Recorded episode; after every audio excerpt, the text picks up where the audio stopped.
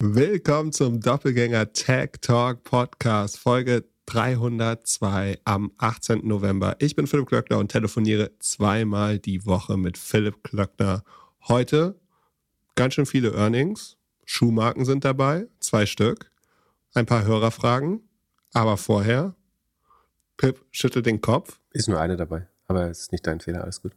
Die andere kommt vielleicht später. Und äh, sonst kleine News an alle Frostbeulen da draußen. Äh, es gibt jetzt doppelgänger.io slash Jacke. Dort sind, wie viele sind es? 26 Parker, die aus der Community reingetroffen sind. Und äh, man kann sich jetzt entscheiden. Es ist alles dabei von 129 bis fast 1200 Euro. Äh, kann sich, kann sich entscheiden, wie man durch den Winter kommen möchte. Gönn dir. Wäre geil, wenn du einen Poll da reinbauen könntest. Äh, und abstimmen lassen kannst, was du trägst. Ja, äh, ja da, da, müsste ich vielleicht aus den 29, äh, 26 nochmal ein paar wenigere reintun. Mach mal, mach mal am Ende noch einen Link mit dem Survey Monkey, äh, mit, einer, mit einer Abstimmung, welche, welche du tragen sollst. oder Doodle oder keine Ahnung, was du nutzen kannst. Äh, Finde ich lustig. Ja, viel, vielen Dank für die ganzen Antworten. Ich habe kurz überlegt, ob ich das gleich jetzt nochmal mit warmen Winterschuhen mache, äh, aber ich glaube, das, das, das lassen wir. Wir lassen die, die Inbox ruhen. Sonst haben wir noch ein paar, paar Hörerfragen, die reingekommen sind. Äh, fangen mit Homeoffice an. Dafür habe ich aber natürlich auch eine unvorbereitete Frage für dich. Weißt du, was Propinquity ist? Propinquity? Denk mal ans Lateinische. Also äh, buchstabieren erstmal P-R-O-P. Genau. I-N-G. I-N-Q. Äh, I-N-Q. Pro Pink, Pinkere? Keine Ahnung. Der Effekt der räumlichen Nähe. Könntest du das erklären, wenn das, ob das Sinn macht? Ja, ähm, ich überlege mal noch, von, wel von welchem lateinischen Wort soll das kommen? Ja, wissen wir auch nicht. Okay, also wahrscheinlich die Serendipität, die entstehen kann, das, was man auch irgendwie der, wie heißt das, Wasserspendereffekt oder Kaffeemaschineneffekt nennt, dass die größten Innovationen einer Firma natürlich ausschließlich in der gemeinschaftlichen Kantine äh, quasi am Wasserspender sozusagen ideiert werden können oder erfunden werden können, sich ausgedacht werden können. Und das dann die, die Zufälligkeit der Zusammenarbeit zu, zu vielen Effekten, die man quasi als Remote-Team nicht hat, äh, führt. Würde ich wenn vermuten. Auf, wenn man es aufs Arbeiten bezieht, dann ja, aber äh, es ist noch einfacher. Es entstehen Freundschaften durch Begegnungen und wenn man sich einfach näher ist, macht man mehr Begegnungen und bindet mehr Freundschaften. Ja, also okay. das ist die, eben noch, äh, die mir fremd ist. Ähm, ja, ist bestimmt auch gut. Ähm, damit sind wir bei, bei der Frage. Dann kannst, kannst du dir beantworten, wenn du dich da schon so gut tief eingearbeitet hast. Äh, ein Hörer fragt, ich nehme an, ein Hörer, ne? Ja. Äh, ein Hörer fragt, wie seht ihr auf das Thema Homeoffice versus Back to Office? Immer wieder berufen große Tech- und Non-Tech-Firmen zu, zu, zuletzt äh, VW-Mitarbeiter zurück, neben dem möglicherweise bestehenden Plan, dass du, dadurch auch Mitarbeiter zum Gehen animiert werden, stellt sich schon die Frage, wie Firmenkultur ohne gemeinsames Arbeiten so richtig entstehen kann mit Remote-Ansätzen. Äh, wie seht ihr darauf im Hinblick auf A, die Mitarbeiterperspektive und die Unternehmensperspektive? Gegebenenfalls nicht nur bei reinen Tech-Unternehmen. Ja, ich, ich würde sagen, Effekt der räumlichen Nähe. Also, äh, du kannst natürlich, es kommt ein bisschen auf die, auf die Arbeit drauf an, was du machen kannst und was nicht. Aber selbst wenn du 100% remote arbeiten könntest, macht es doch Sinn, im Büro zu sein und sich mit Leuten auszutauschen. Oder man verlegt private Sachen ins Privatleben und arbeitet konzentriert äh, die, die Hälfte des Tages weg. Das kannst du auch machen, aber dann vereinsamst du. Gegenargument, äh, du hast viel mehr Zeit für Privatleben, weil du äh, unter Umständen bis zu zwei Stunden Commute-Zeit am Tag einsparst. Und in der Zeit kannst du einen Tennisclub besuchen oder einen Kegelverein oder im Strickkurs oder was auch immer dir Spaß macht oder kannst einfach ins Café gehen und Leute treffen. Und die Frage ist dann, wie viel Prozent deiner Kollegen sind dir so angenehme Gesprächspartner und also wenn, wenn die Kultur super passt und so, gibt bestimmt Leute, die so viele Freunde auf Arbeit haben. Ist ja, also war lange Zeit der häufigste Weg, glaube ich, Freunde und Lebenspartner zu treffen, aber gibt ja auch immer eher unangenehme Kontakte auf Arbeit. Chefs zum Beispiel. äh, Aber von den Chefs kannst du auch am meisten lernen. Ich glaube, es kommt natürlich auf den Job drauf an, was du machst und in welchem welchem Etat oder äh, wo du in deiner Karriere bist. Es macht, glaube ich, wenig Sinn, wenn du einen Job jetzt anfängst, als äh, Person direkt nach dem Studium oder was auch immer, wahnsinnig viel vom Homeoffice zu arbeiten. Ich glaube, du, äh, also du hast doch, du bist doch wahnsinnig geprägt worden von deinen ersten fünf Jahren ja, ja. Auf der Arbeit. Ja, so, das, das hättest du im Homeoffice nicht gemacht. Ja, das war nur von Raum zu Raum laufen, ne, äh, laufen und Leuten auf den Sack gehen, damit ich irgendwie Dinge bauen kann, die ich für sinnvoll hielt. Das, ja, ja, äh, vollkommen. Ähm, kann man gut argumentieren, dass das so nicht möglich wäre. Ich glaube, es ist schwer, A, zu zeigen, was du kannst und B, äh, auch sagen, die Komplexität einer Unternehmung zu, zu lernen, wenn du nie, nicht vor Ort bist. Das, das macht schon deutlich schwerer, glaube ich. Das, das Beispiel, was du wählst, ist natürlich nicht ganz fair, weil es ein junges Startup war, wo es eben genau, wo alle Dinge irgendwie auf dem Flur oder tatsächlich beim Kaffee oder Rauchen oder was weiß ich, äh, gelöst werden, ähm, wo man eigentlich immer über Arbeit redet. In einem großen Unternehmen, wo du eh nur stark formalisierten Kontakt zu HR hast, zu anderen Abteilungen, also wo, wo informeller Austausch mehr oder weniger untersagt ist, ähm, da ist der Effekt dann, glaube ich, nicht, nicht ganz so groß. Ja. Aber auch da schaust du ja schnell nach Vorbildern oder Gleichen, von denen du lernen kannst. Also selbst wenn du in der kleinsten Abteilung mit irgendwie fünf oder zehn Leuten im Großkonzern bist, wirst du dort ja schnell jemanden finden, mit dem du dich austauschst mhm. und von, von der Person, von der du lernen kannst. Ja, ist ja nicht so, dass das vollkommen unmöglich ist, ne, wenn man sich nicht sieht. Du hast ja auch Aber so, es funktio funktioniert ja auch, schlechter. Also es gibt, es gibt Studien, die sagen, sagen, dass der physische, also dass die virtuelle Nähe weniger bringt für Kontakt, Interaktion, Freundschaft, Einfluss, als, ja, als vor Ort zu sein. Ja, also ich, ich bin übrigens überhaupt nicht pro oder contra. Ne? Ich nehme jetzt nur die Gegenseite, sozusagen, wir sind hier der Debattierclub und ich nehme jetzt einfach die Gegenseite an. Um de, was mich auf jeden Fall nervt, ist, wenn Leute sagen, alle Studien zeigen, habe ich äh, auch irgendwie äh, in einem schlechten Podcast gehört. Ähm, das ist, glaube ich, nicht wahr. Also A, zeigen das nicht alle Studien. Es gibt welche, die zeigen, dass es durchaus positive äh, Effekte gibt, äh, unter anderem und insbesondere, wenn man zum Beispiel sowas wie Krankheitstage einbezieht, äh, die bezahlt man ja auch schon äh, als, ähm, also die äh, vernichten signifikant Produktivität ähm, und sagen, sind demeritorisch für einfach die ganzen persönlichen Sachen, die du gerade sagst. Also wenn du krank bist, kannst du auch keine Freunde sehen und bist nicht glücklich, wirst nicht gesunder.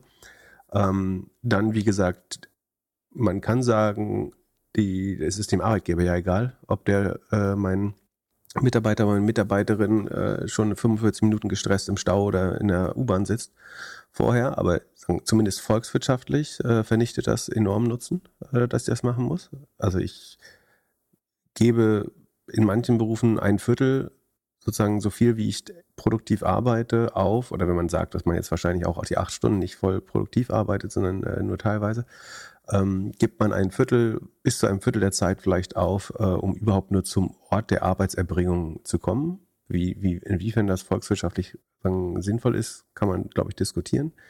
Dann das Thema äh, Tenure Churn, also bleiben Leute, die in einem Remote-Job sind, eventuell länger einer Firma treu oder nicht. Vielleicht entsteht auch weniger Treue, vielleicht entsteht mehr Treue, weiß man nicht, aber Du musst auf jeden Fall nicht deinen Arbeitsplatz mehr wechseln, weil du deinen Lebensort wechseln willst zum Beispiel oder weil dein äh, Mann oder deine Frau einen anderen Job annimmt. Ich würde es gerne nicht so äh, schwarz-weiß sein. Ich glaube, letztlich gibt es äh, zwei Kulturen, äh, die sich entwickeln werden. Es wird Firmen geben und ich sehe viele, insbesondere junge Startups äh, und junge Menschen, die von Anfang an Remote gründen. Und ich glaube, es gibt auch Unternehmen, die wirklich besser funktionieren, wenn sie nicht Remote sind. Äh, natürlich. Aber und es gibt eine hybride Form und ich glaube, das ist schwer wegzuverhandeln inzwischen. Also, dass du Leuten nicht mindestens einen Tag die Woche oder zwei die Woche remote erlaubst, wird, glaube ich, zunehmend schwerer. Äh, und auch das hat schon so positive soziale Effekte irgendwie, dass man eben doch mal für einen Arzt- oder Kinderarzttermin äh, bisschen Zeit nehmen kann und einen Tag flexibler gestalten. Ich glaube, das hilft schon. Oder irgendwie, wenn man, ist es irgendwie schlechtes Wetter und es ist eher ein Zuhause-Tag oder man fühlt sich aus anderen gesundheitlichen äh, Gründen oder einfach nur Wohlseins-, Wellbeings-Gründen eher nach einem Nachhausetag ich finde es ist einfach zu sagen, es gibt hier ein klares Brot am Plan. Es gibt, ich glaube, bei jungen Menschen ist es sehr stark so, dass es schon hilft. Obwohl all diese jungen Startups, die lernen halt on the job sehr stark auch. Und ist das, das ist ja auch Lernen. Du lernst ja nicht nur, weil du dich an irgendwelche Leute ranhängst, sondern wie gesagt, du kannst Austausch auch anders pflegen. Du, du vergleichst quasi System A mit System B, ohne dass System B quasi überhaupt die Zeit gehabt hat, gewisse Überbrückungsmechanismen für die Schwächen äh, zu finden. Wenn du sagst, Ceteris Paribus, wir lassen die Welt, wie sie ist, äh, es geht nur um die acht Stunden auf Arbeit, dann ist es relativ einfach zu sagen, so wenn ich äh, den Leuten über die Schulter gucke äh, und dafür sorge, dass sie in anderthalb Stunden einmal zehn Minuten in die Küche gehen dürfen, sich unterhalten, ähm, dann ist das produktiver. Wenn du aber die eben nicht das Ceteris Paribus anschaust, sondern wie das den Rest des Lebens beeinflusst, nämlich dass ich mehr Zeit für Freizeit habe, dass ich mich vielleicht in der Zeit auch nochmal proaktiv woanders fortbilden kann, dass ich mehr Menschen treffen kann äh, und so weiter, dann äh, ist es, glaube ich, äh, nochmal ein, ein anderer Aspekt. Und ich, ich glaube, was, ich meine, was sind die Pro-Argumente? Du hast gerade viele schon genannt, ne? Denn ich glaube, teilweise ist es auch einfach Kontrollwahn und dann würde ich immer unterstellen, so du heierst die falschen Leute, wenn du glaubst, du musst äh, die, die arbeiten nur vor Ort äh, produktiv. Ich glaube, es gibt viele Menschen, die äh, in ihrem eigenen Büro oder in ihrem eigenen Haushalt äh, oder welchem Ort auch immer sie sich aussuchen, äh, deutlich produktiver arbeiten. Ich meine, schau dir Entwickler, sicherlich nicht alle, aber es gibt, glaube ich, einen Typ Entwickler, der kommt auf Arbeit, geht in so ein Bullpin oder Ballpin, so, ein, so, eine Box eigentlich rein, setzt sich Kopfhörer aus, so hätte am liebsten noch Scheuklappen eigentlich und will einfach konzentriert arbeiten. Wenn ihr auf Schulter tippst, so bringst du ihn aus dem Floh oder er oder sie ähm, und wirst angemault. So. Und das, was hilft das, wenn, wenn der jetzt das Stand-up, der oder die das Stand-up morgens in der Firma macht? So. Der arbeitet doch ganz sicher zu Hause konzentrierter. Und vielleicht auch länger. Oder wenn, und wenn er kürzer arbeitet, ich glaube, überhaupt das in Arbeitszeit zu bemessen, äh, ist relativ äh, kompliziert. Das äh, natürlich ähm, die große Angst der Boomer, dass wir jetzt äh, irgendwie nur noch 32 Stunden, 35 Stunden oder vier Tage arbeiten oder so. Ähm, haben übrigens nicht die Deutschen, nicht die Sozialisten erfunden, sondern ich glaube, die ersten fünf Tage, also der ist ja auch nicht so, als wenn es das erste Mal passiert, ne, sondern früher war es halt der Umstieg von sechs auf fünf Tage Woche oder 40 Stunden Woche. So, das ist halt im übelsten Kapitalismus in, äh, in UK und später dann bei Henry Ford am Fließband äh, entstanden. Das waren die Leute, die gesagt haben, fünf Tage Woche funktioniert besser eigentlich gesamtwirtschaftlich äh, und, und wir glauben daran. In Deutschland gibt's die erst seit, ich glaube, 55. Äh, Genau, und äh, den anderen Aspekt, der wurde ja auch erwähnt, die Silent Firing, da bin ich mir auch nicht so sicher, ob das so schlau ist, weil die Frage ist, ob du wirklich, ob die richtigen Leute gehen, wenn du sagst, äh, wir, ihr kommt zurück ins Office, verlierst du da tendenziell schlechte oder tendenziell gute Leute? Du kannst sagen, du verlierst tendenziell Leute, die es mögen, nicht kontrolliert zu werden und zu Hause vielleicht auch ein bisschen slacken. Kannst du, du kannst auch sagen, äh, du verlierst eventuell die, die teuersten, äh, die, die die größte Wahl haben und dann sagen, nee, das, ich kann auch bei einer anderen Firma remote äh, arbeiten gerade. Und man muss auch die Pro-Argumente, ne, die ich noch nicht genannt habe, so dein, in dem Moment, wo du Remote anbietest, wird dein Candidate Pool halt hundertmal größer. Je nachdem, wie wichtig Zeitzone, Sprache und so weiter ist. Aber ich glaube, selbst im schlechtesten Fall kannst du auf hundertmal so viele Kandidaten zugreifen. Ganz stark vereinfacht. Weil du einfach nicht mehr daran gebunden bist, dass jemand in 30 Kilometer Umkreis von Berlin oder Hamburg oder München oder Köln, was weiß ich, wohnt. Ich glaube, das ist, äh, wenn du die, den Anspruch hast, die besten Leute der Welt zu heiren, äh, dann ist das ein entscheidender Vorteil, den man nicht unterschätzen sollte. Äh, und dass die sich nicht auch ohne Büro oder so organisieren kann, das muss man erstmal beweisen. Ähm, und dann, wie gesagt, so das ganze Thema Wellbeing, Gesundheit, äh, Aufenthaltsdauer im Betrieb, also wie lange bleibe ich bei einem Unternehmen, äh, könnte ja auch nochmal ein deutlich positiver Aspekt sein. Wobei, ich glaube, das, das muss man auch mal noch sagen, ne? Studien hin und her, das ist halt noch nicht ausreichend erforscht, das Thema. Also insbesondere die Langfristfolgen. Bleiben Leute länger oder kürzer? Sind sie loyaler oder illoyaler? Ähm, und so. Das, das aber prinzipiell gibt es, glaube ich, kein Schwarz-Weiß. Und jeder, der, also ich glaube, eine Firma muss das für sich entscheiden, auch relativ kurzfristig. Ähm, und es gibt Graulösungen und Hybride und Kompromisse. Aber ich glaube nicht, dass es hilfreich ist, wenn Firmen andere Leute evangelisieren, was das richtige Konzept ist oder nicht. Und deswegen finde ich es auch viel spannender, die verschiedenen Argumente äh, und Effekte sich anzugucken, als jetzt zu sagen, ich bin Back to Office oder ich bin äh, Complete Remote. Ich würde zum Beispiel, wenn ich in Firmen investiere, würde es, wenn überhaupt, leicht positiv äh, wirken, wenn die Firmen remote sind, weil ich glaube, dass die Kosten äh, geringer hält. Also nicht nur, weil das Büro nicht bezahlt werden muss, sondern auch, weil man eben ähm, mit Entwicklern aus äh, Rumänien, Litauen, äh, Indien, was weiß ich, arbeiten kann. Aber es kommt auch auf die Stage der Company an. Glaubst du, du kriegst remote einen sehr guten Product Market Fit hin? Kommt auf das Produkt an. Ich weiß jetzt nicht, ob ich remote eine Autoplattform bauen würde als VW oder so. Das äh, ist wahrscheinlich nicht unmöglich, aber kompliziert. Ich glaube aber schon, dass es Modelle gibt, für, du kannst Firmen ja sozusagen über Kommunikation organisieren oder über Prozesse und Zahlen auch sehr stark. Und ich glaube, wenn du schaffst, dass die Firmenkultur und das Firmendesign so ist, dass, dass Abteilungen relativ klare Ziele haben, die sie auch relativ autark äh, erreichen können, also je nachdem, wie groß der Koordinationsaufwand auch ist, dann kann das äh, durchaus das bessere Modell sein. Aber wie gesagt, das ist dann eine Frage des Organisationsdesigns auch. Wenn du eine Firma sein willst, wo in, bei jeder Entscheidung, also wo ein Flyer gedrückt wird oder ein Werbemittel erstellt wird und äh, Legal Brand, Office Manager und ähm, der Pförtner in dem Meeting sind, um da mitzureden, dann geht es natürlich nicht. Aber dann ist die Firma im Office genauso ineffizient. Das kann ich dir auch sagen. Ich glaube, das wird dann remote nochmal äh, offensichtlicher, aber die sind auch im Office ja nicht äh, effektiv, solche Setups. Sondern prinzipiell, glaube ich, äh, ist vielleicht eine, ist eine steile These, aber ich glaube, jede Kommunikation, die du vermeiden kannst in einem Unternehmen, ist ein großer Produktivitätsgewinn. Weil das, was äh, bis zu einem gewissen Grad ist Kommunikation, glaube ich, nötig und, und äh, sagen, hat positive Grenzerträge. Und dann kippt es irgendwann auch, glaube ich, sehr stark. Aber es kann auch schnell zu Silos führen, dass Produkt und Sales überhaupt nicht miteinander sprechen. Ja, dann muss man sich halt gezielt austauschen. Aber das heißt nicht, dass äh, bei jedem äh, Marketing-Meeting äh, jetzt ein, ein Sales Guy dabei sein sollte oder so. Ich hatte vor kurzem mit einem CEO gesprochen, der so ein hybrides Modell hat. Und er meint, sein größtes Learning in den letzten drei, vier Jahren war, wie unterschiedlich die Leute sind im Meeting oder remote. Also es gab beispielsweise Leute, die unheimlich stark in Meetings waren, präsent. Hm. Und dann auf einmal durch Corona und Homeoffice und so man gemerkt haben, hey, das Level auf Dokumentation und irgendwie per Mail kommunizieren und so weiter ist überhaupt nicht auf dem gleichen Level wie das souveräne Auftreten.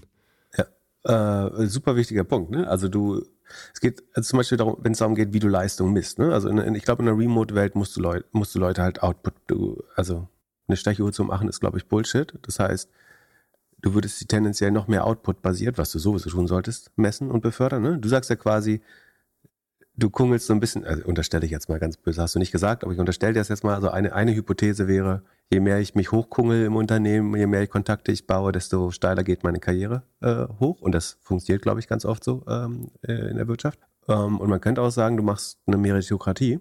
Und äh, wenn Leute remote arbeiten, musst du sie halt an Zeilen Code, Codequalität, an äh, einfach an den Marketingergebnissen, an den Sales, äh, wie viel Calls hat man gemacht, wie viel hat man gemacht, äh, wie viel hat man gewonnen, äh, was ist die Time to Conversion. So, du hast auch, dann musst du die Leute natürlich äh, irgendwie objektiv messen und dann ist auch egal, ob sie sechseinhalb, acht oder zehn Stunden arbeiten, um das zu erreichen. Ähm, ist ihre Sache mehr oder weniger.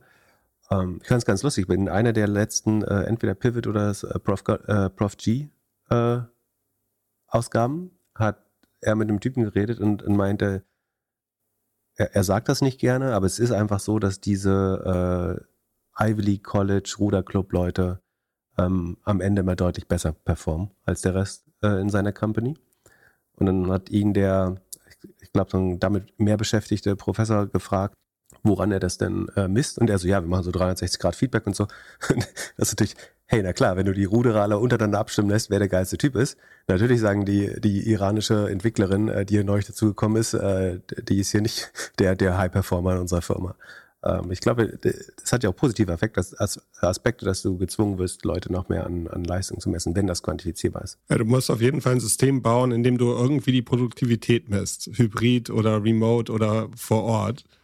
Das auf jeden Fall. Aber du könntest auch argumentieren, alle Jobs, die remote machbar sind, die wird die AI sowieso machen. Also, um was geht's denn noch, wenn, wenn wenn die KI alles machen kann, was du, was irgendwie mit Zahlen zu tun hat, dann geht es ja nur noch um die persönliche Interaktion. Ja, du sagst, weil die AI keinen Kaffee machen kann, äh, ist der Bürojob sicher, wenn ich es richtig verstanden habe? Nein, nicht äh, Kaffee, aber du äh, musst ja irgendwie Leute motivieren, Sachen zu machen und sowas. Das kriegst du das fully remote hin? Also alle die Sachen, wenn du sagst, es geht nur darum, wie viele E-Mails, wie viele Calls und so weiter du machst, wie viele Zeilen Code du schreibst, ja, das macht doch irgendwann. Ja, kriegst du das äh, vor Ort. Ich glaube halt, dass alles, was, was man remote vorwirft, auch in der Real World sozusagen nicht funktioniert. Also Leute sind ja auch im Büro unmotiviert. Im Gegenteil, im Büro kannst du halt so tun, als wäre, würde acht Stunden auf Arbeit erscheinen oder noch eine Überstunde machen, sogar freiwillig äh, mehr Leistung sein, obwohl nichts dabei rauskommen muss. Das ist Remote halt viel schwerer, würde ich sagen. Ich glaube, du musst halt auch im Büro, bloß weil du da bist und bloß weil du das Gefühl hast, du kannst Leute kontrollieren und schauen, wer wann reingeht und wer wann rauchen geht und wie viel Kaffee trinkt. Das ist ja ein Trugschluss, dass du deswegen äh, ein besser kontrollierbares oder gar produktiveres System baust. Äh, ich glaube schon, dass es posit definitiv, also gar keine Frage, gibt es viele positive Aspekte. Ich sage nur, es gibt auch andere und ich glaube, man, man, man muss sich entscheiden, aber man muss sich, es gibt gute Argumente für beide und man kann Firmen so bauen, dass sie in einem dieser Systeme funktionieren. Ja, der, der Vorteil ist halt, wenn du jetzt eine Firma baust oder in den letzten drei, vier Jahren gebaut hast, die halt beides schafft, das ja, umzubauen wird, glaube ich, immer schmerzhaft. Also ist ja wie mit jeder Transformation, wenn du es in ja, den letzten Jahren nicht geschafft hast. Warum willst du es umbauen? Wenn du hier hingekommen, also sagen wir mal, du bist, du hast 2019 gegründet, bam, Corona, du bist so mit den ersten zehn Mitarbeitern remote gewesen, bist trotzdem gewachsen auf 40, 50, 100 Leute, Firma hat sich gut entwickelt, ist Unicorn geworden. Wenn du in der Phase das geschafft hast, warum glaubst du, das kann nicht auch weiter funktionieren? Das hat dich dahin gebracht, also warum soll es dich nicht weiterbringen?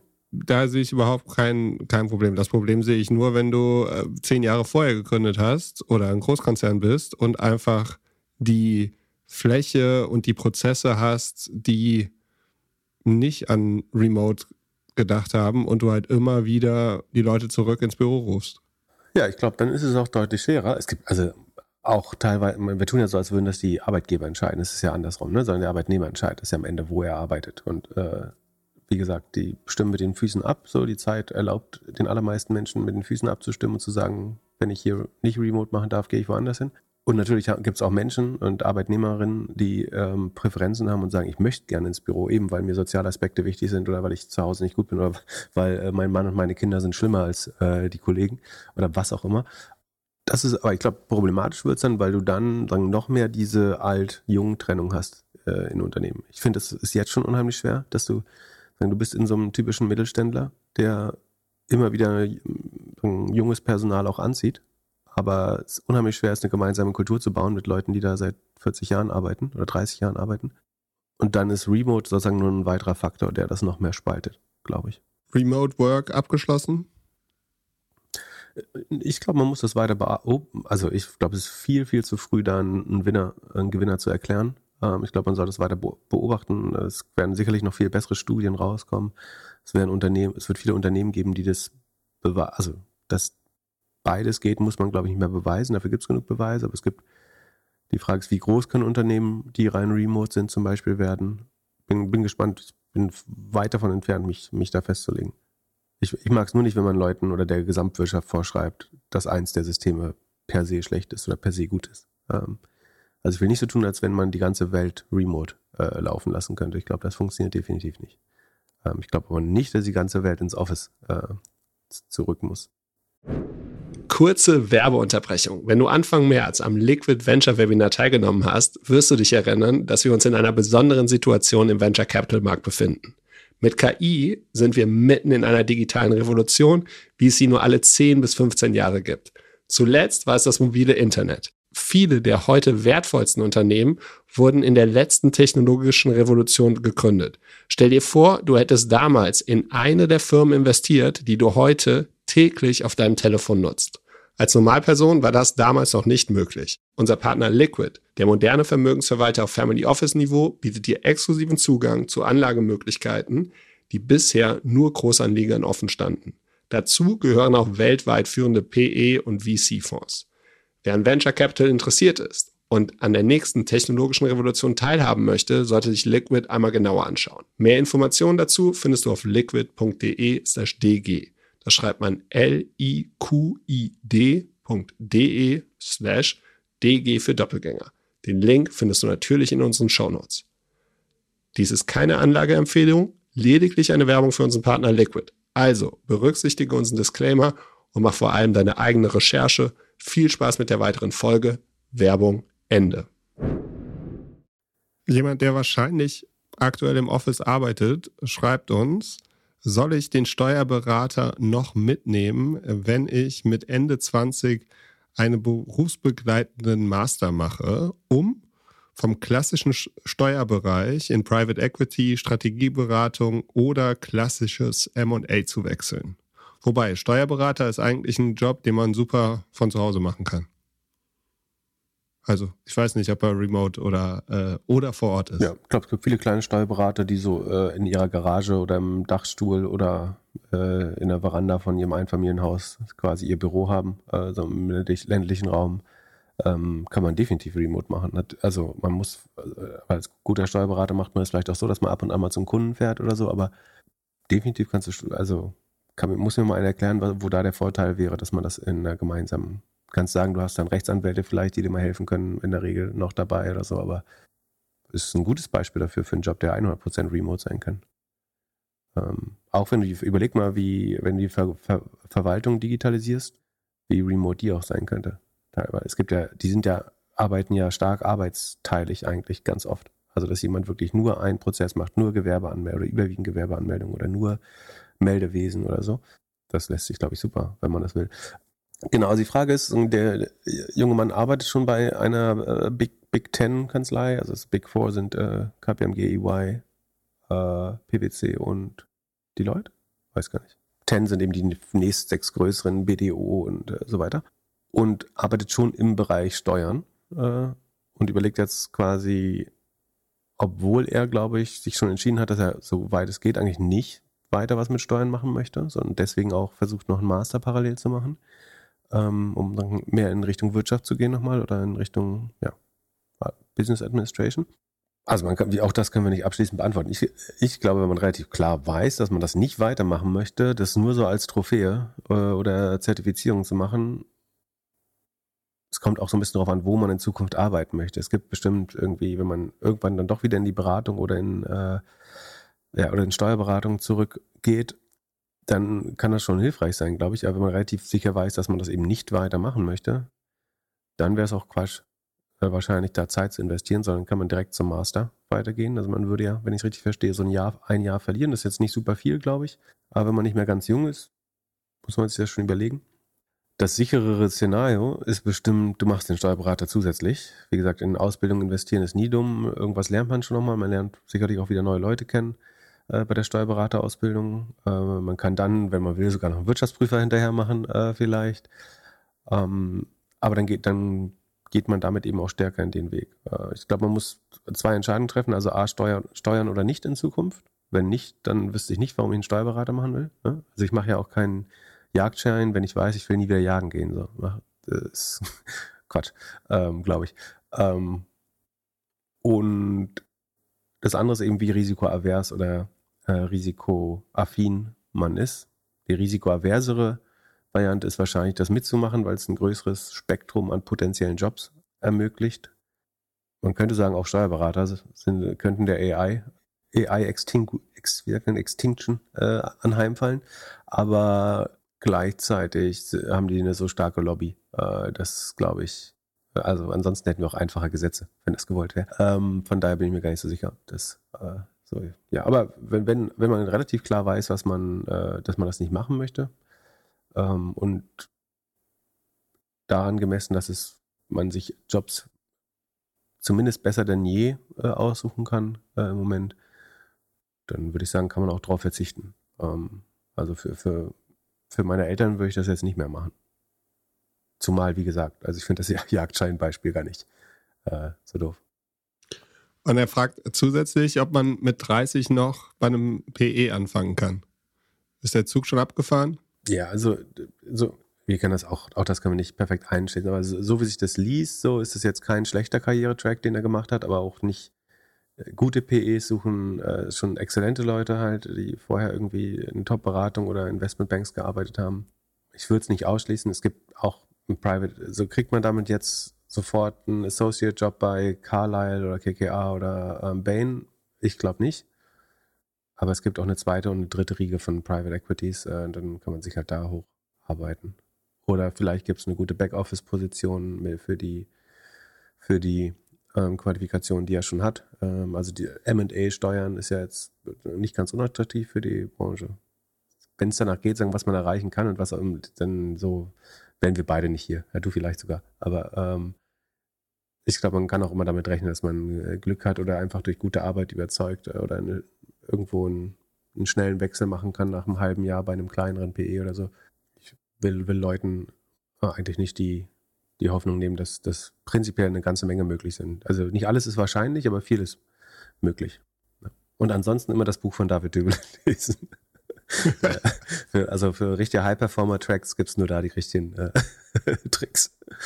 Äh, kein Kaffee, kein Kaffee mehr morgens, äh, Essen vorbereiten äh, und immer trainieren.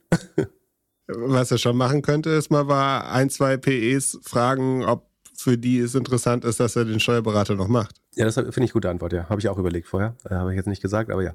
Äh, finde ich, man, man, kann einfach mal die Leute fragen, bei denen man arbeiten will, ob das ihnen irgendwas bedeuten würde, dass man einen abgelegten Steuerberater hat. Finde ich, einfach mal jemanden ansprechen, der da arbeitet. Ähm, mein Gefühl wäre tendenziell eher nicht, aber ich sagen, ich bin ja nicht in irgendwie Kernteams von Private Equity aktiv. Ich schiebe noch ein bisschen an unseren Karten rum und äh, es gibt einen CEO, dem Einsamkeit ganz, ganz wichtig ist oder ein großes Thema. Könntest du dir vorstellen, welcher der beiden CEOs das wohl ist? Wie, welcher der beiden? Wer ist der andere? Nee, es, gibt ja, es gibt ja zwei Firmen, die hier noch als News. Ach so. Nee, nee, Einsamkeit ist immer Brian Cheskys Thema. Ge genau, er, er meint äh, oder hat in einem Interview vor kurzem erwähnt, dass äh, Einsamkeit wohl mehr Leute umbringt als Rauchen. Absolut. Und da, da, dass das das große Problem unserer Gesellschaft ist. Es kommen dann äh, natürlich bei einem Interview mit ihm immer auch große Name-Droppings. Mit Obama, seinem Freund, hat er darüber gesprochen, man muss mehr Kontakt mit seinen alten Freunden haben und so. Und äh, ja, das äh, ist für ihn äh, äh, sehr wichtig, auch als CEO. Er, als Gründer war er, war er in einer Familie, als CEO ist er auf einmal alleine und seine Sorge ist, dass die Welt nur noch von einsamen Leuten regiert wird. Und so, so äh, an das musste ich denken, als du mir die Nachricht rausgeschickt hast, äh, dass er für 200 Millionen zwölf AI-Leute gekauft hat. Ich habe gedacht, der fühlt sich einfach einsam und als Designer ist er gerne mit Apple-Leuten unterwegs. Er hat ja schon mal irgendwie, nachdem er im Mai 2020 sich von 25 Prozent seiner Belegschaft getrennt hat und gesagt hat, wir fokussieren uns, hat er relativ schnell danach announced, dass sie jetzt gemeinsam mit Johnny Ive, wir erinnern uns, der legendäre Apple-Designer, zusammen auf, bei Airbnb arbeitet.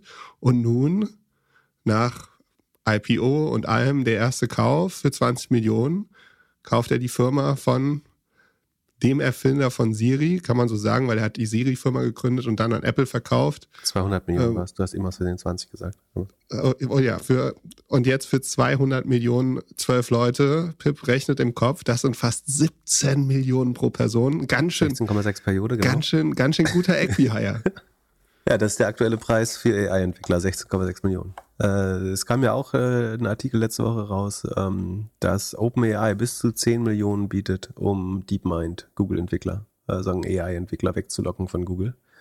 Das ist der ak äh, aktuelle Kurs letztlich. Und ja, das äh, klingt sehr nach einem Equihire. Also Equihire ist quasi, ich, ich ähm, kaufe ein Unternehmen, was in der Regel keine großartige äh, Zukunft mehr hat, um die da, darin gebundenen Personalressourcen zu mir zu ziehen so scheint es ein bisschen zu sein. Äh, also es weiß kein Medium konnte herausfinden, woran diese Firma arbeitet äh, tatsächlich. Wie ist die Trip, Trip nee, äh, Planner, irgendwas Planner, Trip Planner AI? Nee.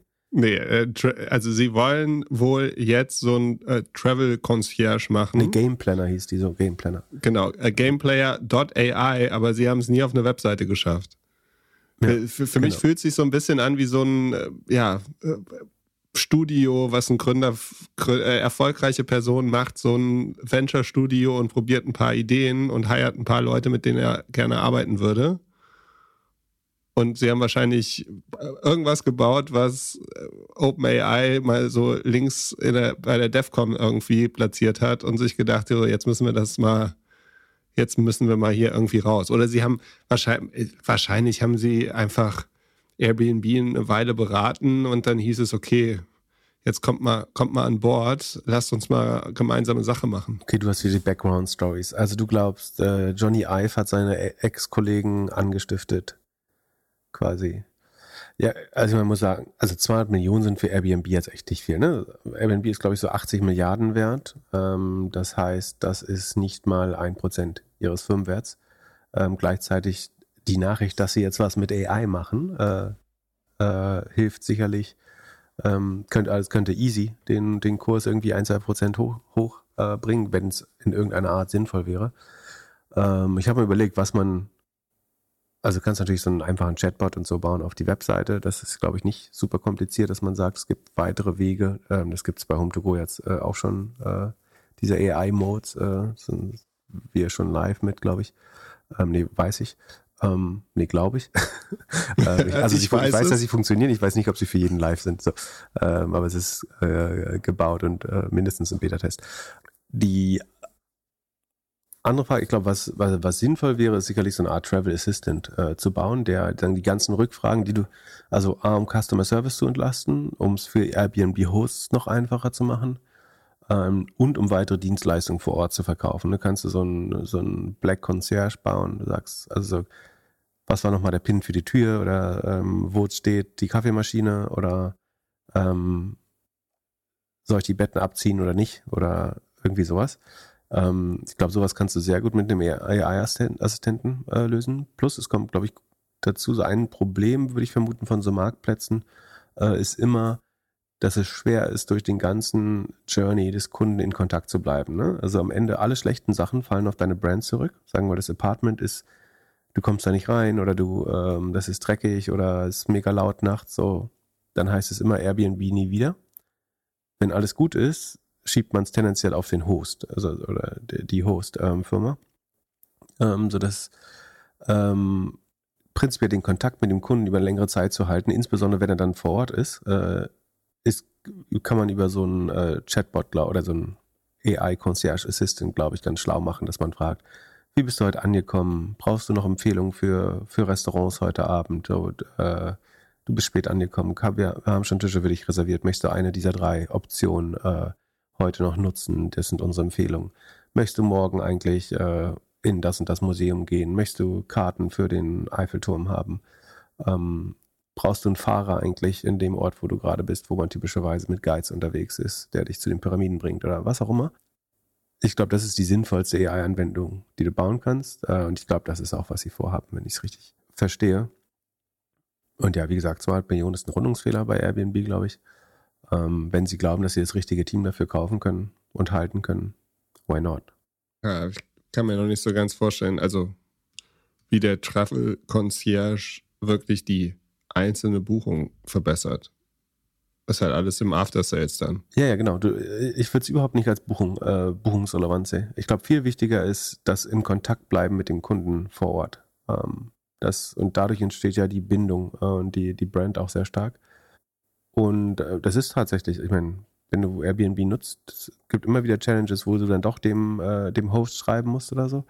Und ich glaube, davon kann man viel intermedieren. Wie gesagt, man kann viel mehr verkaufen, wenn man möchte. Und in jedem Hotel hast du ja einen Concierge oder zumindest einen Frontdesk-Mitarbeiter, Mitarbeiterin, die das auch machen, äh, die du fragen kannst, irgendwie, wo gibt's hier eine gute Therme oder wo, wo kann ich gut äh, lokal essen oder äh, zu welchem Arzt kann ich gehen und äh, das zu bieten, äh, ist, glaube ich, spannend. Und wie gesagt, äh, hat ja auch äh, deutliches Mehrerlöspotenzial, ne, um Experiences zu verkaufen zum Beispiel könnte aber auch den Host sehr gut ablösen dann, weil die Fragen ja viel von dem Host erfüllt wurden oder beantwortet worden. Also meine Erfahrung war immer, dass man relativ schnell in so eine WhatsApp-Verbindung mit dem Host gekommen ist, der dann irgendwie nochmal erklärt hat, wo der Schlüssel ist und so weiter. Mhm.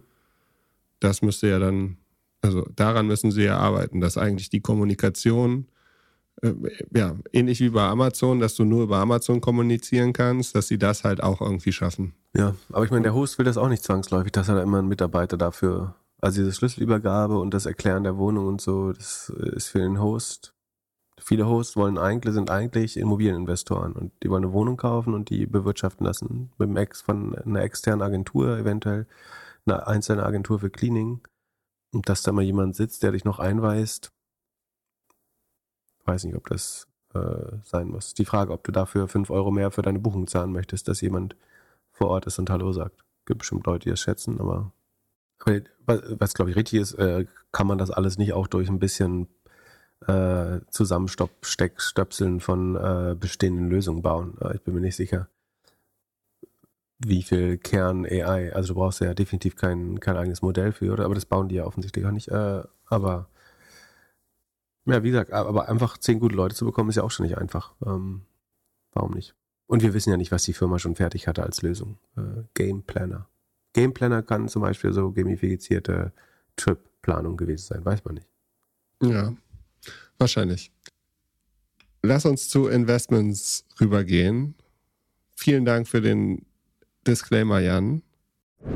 Es handelt sich hierbei nicht um Anlageberatung. Man sollte aufgrund des Gehörten keine Kauf- und Verkaufsentscheidungen zu Aktien und anderen Wertpapieren treffen. Es besteht immer das Risiko eines Totalverlustes. Solltet ihr dennoch aufgrund der Informationen im Podcast handeln, handelt ihr stets auf eigenes Risiko und wir können unmöglich für etwaige Verluste haften. Alles könnt ihr auch nochmal unter doppelgänger.io slash Disclaimer nachlesen.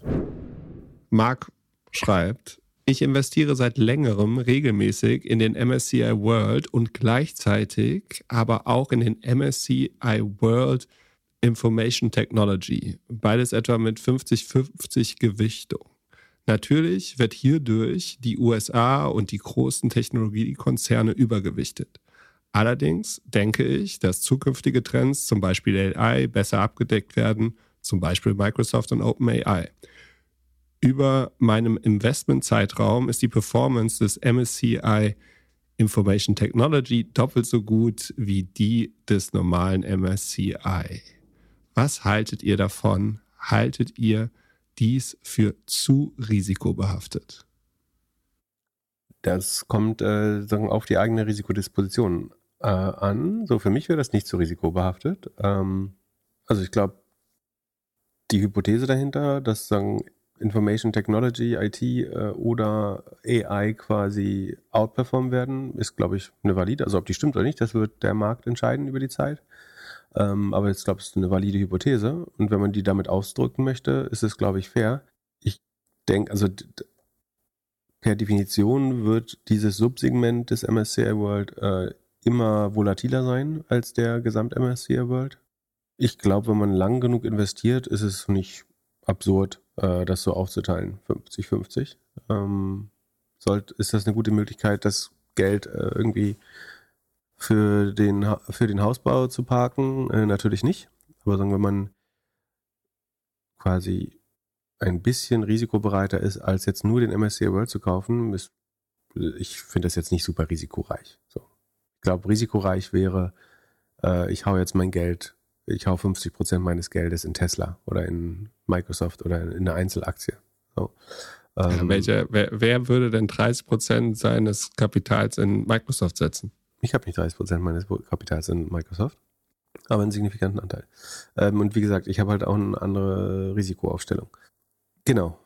Also ich halte das, also die Frage ist, nimmt man den äh, den MSCI World äh, Information Technology oder würde, kann man nicht dann direkt äh, den Nasdaq äh, Triple Q nehmen? Äh, kann man sich ja anschauen, was da drin ist. Sekunde, wir kommen mal, was in World Information Technology drin ist. A113 FM ist die WKN. Also groß sind Apple, Microsoft, Nvidia, Broadcom, ASML, Adobe, Cisco, Salesforce, Accenture, Oracle, ja, ich meine, da ist nicht zwangsläufig alle AI-Gewinner drin, aber wie gesagt, er performt ganz gut, aber wahrscheinlich eben sehr getragen von den ersten drei, Apple, Microsoft, Nvidia.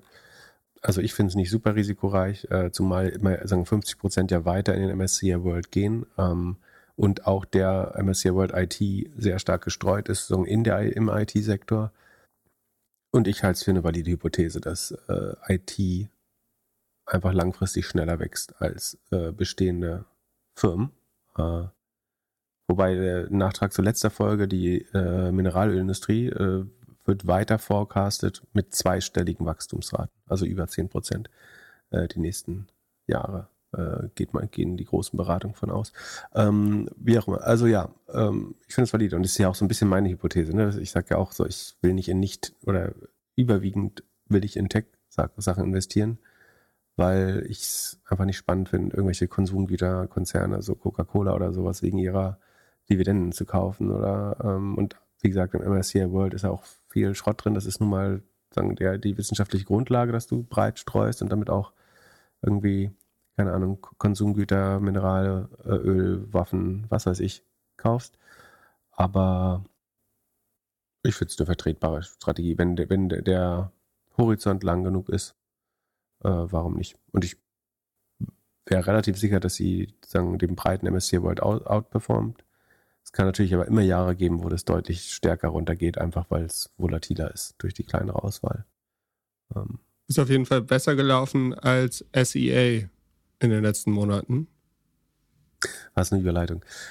Erklär mir, wieso sind die Earnings, wieso sind sie abgeschmiert? Ich habe gesehen, minus 14 Prozent oder so. Ja, SEA Limited oder SE Holdings heißt, glaube ich, die Firma, ist die führende äh, E-Commerce-Plattform in Südostasien zusammen mit äh, Lazada von Alibaba.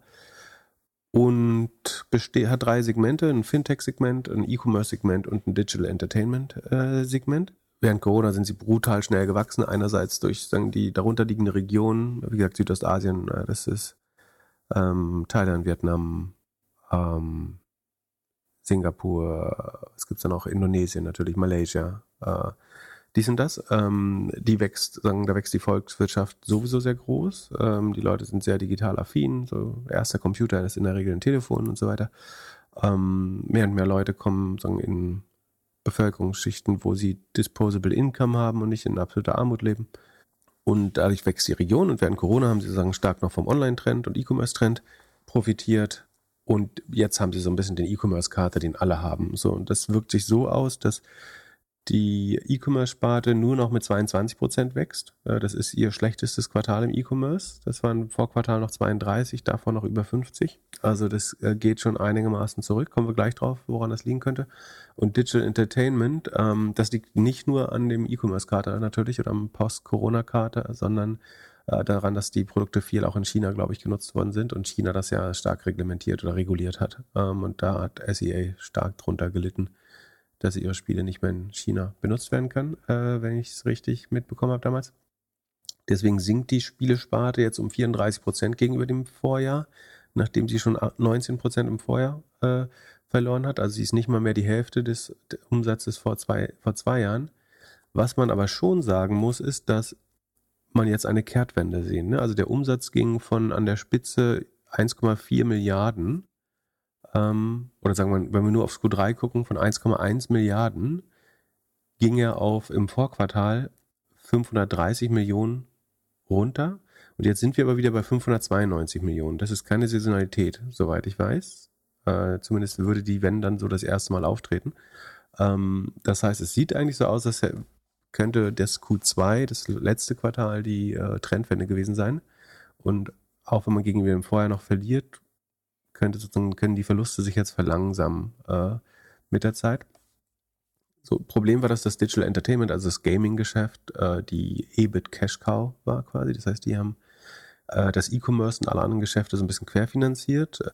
SEA war noch nie, war, war, doch, war, war, war, äh, nee, war noch nie, doch, war, war profitabel in den letzten drei Quartalen, äh, haben sie stark gespart und sind profitabel geworden und jetzt machen sie wieder Verlust. Kurz gesagt ist das auch der Grund, warum die Aktie jetzt so stark, äh, man dachte, die kommen jetzt sozusagen, skalieren jetzt ihre Gewinne hoch, aber auf einmal machen sie wieder 128 Millionen Verlust nach 284 Millionen Gewinn im Vorquartal.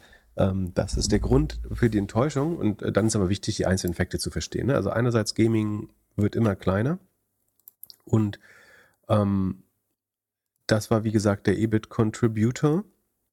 Man kann das ganz gut sehen, wenn man mit der, äh, mit der Präsentation vergleicht. Also in, in den äh, Shareholder-Präsentationen bekommt man die EBIT, EBITDAs nach Segmenten oder Adjusted EBITDAs nach Segmenten. Und da sieht man, dass vor zwei Jahren hat das DI, äh, DE steht für Digital Entertainment, also Gaming-Geschäft, noch 715 Millionen Adjusted EBITDA Contribution gemacht. Also es hat zum Gesamt-Adjusted EBITDA 715 Millionen positiv beigetragen. Dann hat man im Fintech 160 verbrannt und im E-Commerce 680 verbrannt und so war man insgesamt negativ. Äh, das war vor drei Jahren, äh, vor zwei Jahren so. Dieses Jahr macht man, ist diese EBIT Contribution nur noch 234. Das ist ungefähr ein Drittel von dem, was man vor zwei Jahren an EBIT gemacht hat mit Gaming. Das E-Commerce macht immer noch 350 Millionen Verlust und Fintech ist positiv geworden, muss man dazu sagen. Das war in den letzten Jahren noch negativ, äh, ist jetzt, liefert aber 166 Millionen EBIT-Beitrag inzwischen des äh, Digital Financial Services, DFS.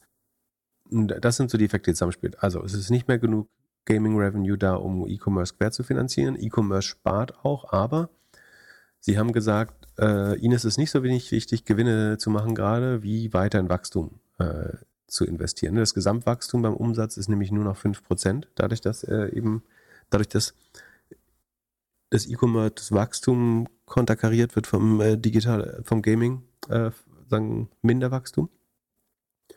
Und dadurch wachsen sie nur 5%. Um sich diese 5% zu erkaufen, haben sie halt bei Marketing äh, die gegenüber dem Vorjahr mehr ausgegeben statt weniger. Die zwei Vorquartale haben sie massiv gespart. Sie haben im Vorquartal nur noch 500 Millionen ausgegeben, im Q1 sogar nur 400 Millionen für Marketing und haben das jetzt verdoppelt quasi auf 918 Millionen. Das ist, und das ist über dem Vorjahr. Also man hat es vorher halbiert gegen dem Vorjahr und jetzt ist man ein klein bisschen über dem Vorjahr.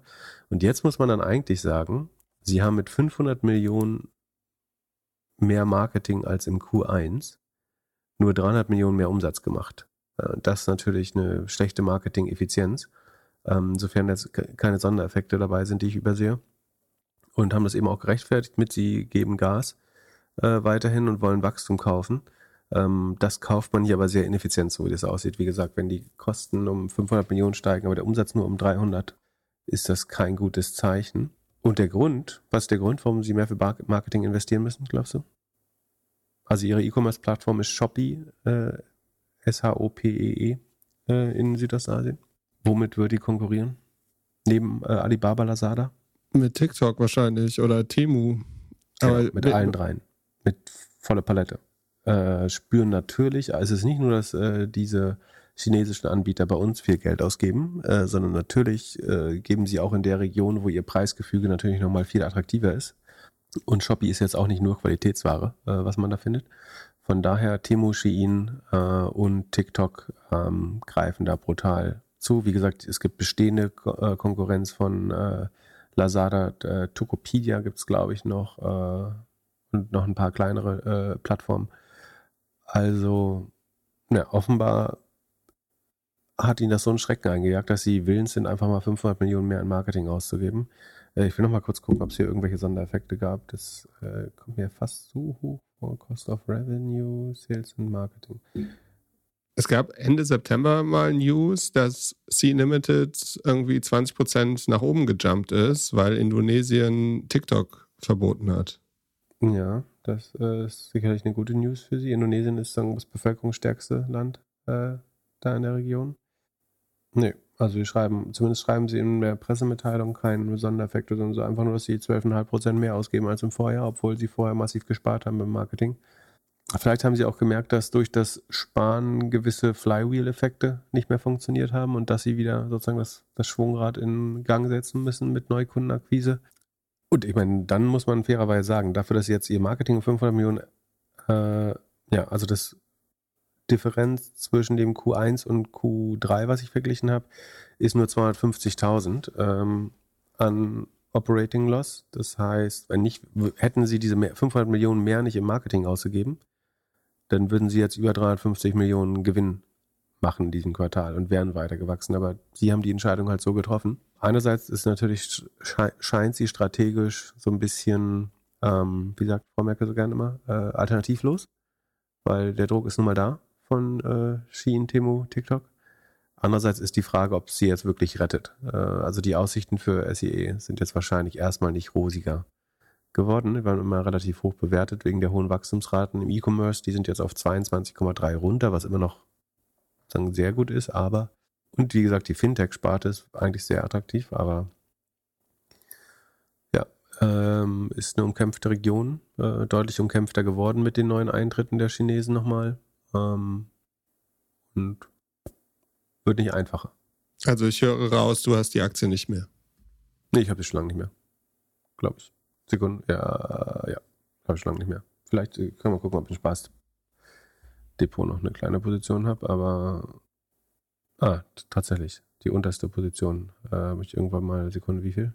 Fünf Stück. Naja, das macht jetzt auch keinen Sinn. Äh, will man natürlich wissen, ob du es geschafft hast, im November 2021 verkauft zu haben. Nee, nee, definitiv nicht. Achso, äh, wann ich die verkauft habe, äh, kann ich jetzt nachgucken, weiß nicht. Äh, aber nicht am Höhepunkt, nee, nee. Ähm, okay. Ähm, aber was ich gerade gesehen habe, was eine meiner größeren Positionen ist in, in meinem Spaßportfolio, ist Nubank. Äh, die können wir mal äh, da gleich besprechen bei. Ähm, das ist latein-südamerikanische Neobank, äh, einfach gesagt, äh, Kürzel NU, ähm, die unter anderem dadurch äh, berühmt geworden ist, dass das Team von Warren Buffett äh, da investiert hat, sagen, mit Snowflake wahrscheinlich eins sozusagen des technologielastigsten äh, Investments, die sie gemacht haben. Ähm, und es scheint ein sehr gutes Investment äh, zu sein. Newbank wächst mit 63,5 Prozent äh, das ist sogar noch ein bisschen schneller als im Vorquartal. Also nachdem es von Verdreifachung im Vorjahr jetzt so runtergegangen ist auf nur noch in Anführungsstrichen 61 Prozent Wachstum, was immer noch furchtbar schnell ist, geht es jetzt auf 63 wieder ein klein bisschen hoch. Getrieben hauptsächlich vom Zinseinkommen logischerweise. Da profitieren sie auch äh, ganz stark. Vor drei Jahren haben sie noch keine 100 Millionen Zinsen eingenommen. Inzwischen machen sie 1,7 Milliarden pro Quartal mit Zinseinkommen ähm, in US-Dollar, nicht in lokaler Währung. Das ist schon enorm und das treibt das Ergebnis brutal. Ähm, gleichzeitig haben sie ihre Kosten ganz gut unter Kontrolle. Äh, der Rohertrag hat sich sogar verdoppelt. Äh, also Kosten auf Goods steigen nicht ganz so schnell oder die Kosten der Erstellung. Marge hat sich, also Rohmarge hat sich von 33 Prozent auf 42 Prozent um 10 Prozentpunkte verbessert innerhalb von einem Jahr. Äh, alles getrieben vom, stark getrieben vom Zinsergebnis. Fee- und Commission-Einkommen steigt nur um 26 Prozent, äh, das Zinseinkommen um 76. Also brutale Rohmarge. Dann haben sie ihre operativen Kosten gut im Griff. Die steigen nämlich nur noch um 19 Prozent, äh, verglichen mit dem Wachstum von oben äh, brutal. Und deswegen geht die Profitschere immer weiter auf. Ähm, Im Q3 des Vorjahres waren sie gerade so Break-Even. Jetzt sind sie schon 14 Prozent äh, positive äh, positives Periodenergebnis. Machen, also 300 Millionen fallen ab bei zwei, rund 2 Milliarden Umsatz krass gutes Ergebnis. Äh, beeindruckend, wie das, wie hoch das Wachstum bleibt und wie profitabel sie schon sind. Komplette Gegenteil so von den europäischen äh, Neobanken. Fairerweise muss man sagen, das Wachstum beruht, wie gesagt, einerseits Riesenrückenwind von den Zinsen, ne, die äh, der Region eventuell durch die Inflationsthematik noch höher ist, aber es wird ja wieder rausgerechnet durch, äh, weiß nicht. Ähm, aber vor allen Dingen, weil viele Menschen sagen, die New-Bank-Kunden werden vorher unbanked waren, ne? also Leute, die gar keine Bankverbindung hatten bisher. Äh, in Südamerika ist es, hat, ich glaube, ein Viertel, äh, Viertel der Leute haben überhaupt eine Bankverbindung. Äh, weiß nicht, wie aktuell die Zahlen sind, hängt natürlich auch vom Land ab, aber ähm, das heißt, es gibt einen großen Blue Ocean Markt, wenn man so möchte. Und das hilft natürlich so schnell zu wachsen, wenn man nicht alles anderen abspenstig machen muss. Ähm, ansonsten, was auch beeindruckend ist, dass es eben nicht nur Neukundenwachstum ist. Die Anzahl der Kunden ist um 27 Prozent gestiegen, aber um auf diese 76 zu kommen, versteht man ja, braucht man mehr. Ähm, und zwar nämlich der Umsatz. Äh, RPAC ist der Average Revenue per Active Customer, glaube ich, äh, ist um 32 Prozent auch nochmal gestiegen. Also sie holen auch aus den bestehenden Kunden. Auch da sicherlich der Zinseffekt, der äh, stark von hinten schiebt. Aber ja, ihr Netto-Zinseinkommen, also Differenz aus Zinsausgaben und Zinseinnahmen, liegt bei 1,2 Milliarden, hat sich deutlich mehr als verdoppelt im Vergleich zum Vorjahr. Ist, also wer das früh gekauft hat, ähm, gute Phase, um investiert zu sein in Neobank. Sozusagen mit den Zinsen macht das alles deutlich mehr Spaß, äh, so ein Business zu haben. Äh, ohne die Zinsen wären sie definitiv auch nicht profitabel. Das kann man relativ klar sagen. dass das Fee- und Commission-Einkommen deckt so, ja, die Hälfte der Kosten für Sekunde. Ja, nicht mal. Das heißt, die, die Zinsen helfen stark, aber auch bei der Kundengewinnung sind sie einfach äh, sehr gut. Ähm, Gefahr ist halt immer so ein paar politische Risiken in der Region. Ähm, man ist weit weg. Äh, kontrollieren kann man das nicht wirklich. Deswegen äh, wird es auch nicht in mein Hauptdepot schaffen quasi. Ähm, aber so als spekulative, spekulative Wette Aber äh, man ist auch immer zu spät. Ne? Die war zu jedem Zeitpunkt sauteuer, glaube ich. Ähm, ich weiß, ich kann mal gucken, wann ich. Äh, ich glaube, ich bin so 50 Prozent im Plus. Hat irgendwann nochmal nachgekauft, deswegen ist jetzt ein bisschen verwässert das Plus. Aber ähm, also ich habe es auch zu teuer und zu spät gekauft. Ähm, aber es kann funktionieren, wenn man Glück hat. Also, aber 220 lief ja nicht so gut, wenn man sich das anguckt, oder? Vom IPO. Also, die sind noch 33 Prozent unter IPO-Preis. Ja, genau. Sind natürlich, ja, ja. Wenn du 21 IPO gemacht hast oder 20, will ich mal sehen, die Aktie, die über dem IPO-Preis liegt. Uh, Airbnb vielleicht gerade. Also Sekunde, Airbnb, sind die über IPO-Preis? Nee, auch nee, 100 nicht. Milliarden wert beim IPO, ne? Hast du mal geguckt? Ja. Bist du da investiert etwa? Nee. Dein Glück. Ich weiß, du, du, du würdest es immer gerne, damit ich, äh, aber nein. Ja, Airbnb ist für 140 gekommen, ist bei 126, was jetzt keine schlechte Entwicklung ist, muss man sagen. Genau, aber Nubank äh, zu einem guten Zeitpunkt an die Börse kommt und hat aber seitdem quasi immerhin nicht enttäuscht. Ne? Und jetzt ein bisschen unter dem IPO-Kurs zu liegen, ist auch nicht so wild. Ähm, obwohl ein Drittel ist ja schon ordentlich was, aber immerhin wachsen, also das, was man so will, nämlich dass sie in die Bewertung reinwachsen, das kriegen die ganz gut hin. Äh, wie gesagt, der Zinseffekt, das ist jetzt sicherlich was, das ist einfach zyklisch, das kann auch mal wieder weggehen. Ähm, aber ein paar Jahre wird es schon dauern, glaube ich, bis die Zinsen wieder deutlich tiefer gehen. Von daher ähm, kann man das gut äh, mitreiten. Ja, vor allem ihre Kunden checken das wahrscheinlich mit dem Zinsen gar nicht so sehr. Also für jüngere Kunden ist das Zinsthema ja gar nicht so im Kopf wie für Leute, die schon gewohnt sind, vor 10, 15, 20 Jahren mal mit Zinsen ja, gearbeitet mal gucken, ob man den Spread berechnen kann. Also was, was ich sagen kann, äh, ist jetzt nicht, nicht super wissenschaftlich, aber sie geben ungefähr 538 Millionen für Zinsen aus und nehmen 1,7 ein. Also die Zinseinnahmen sind mindestens dreimal so hoch wie die Ausgaben, ganz grob. Also sie geben dann halt nicht äh, den Zinsgewinn weiter. Kommt auch ein bisschen darauf an, wo sie das Geld anlegen, natürlich. Ja. Naja. Was hast du uns noch mitgebracht?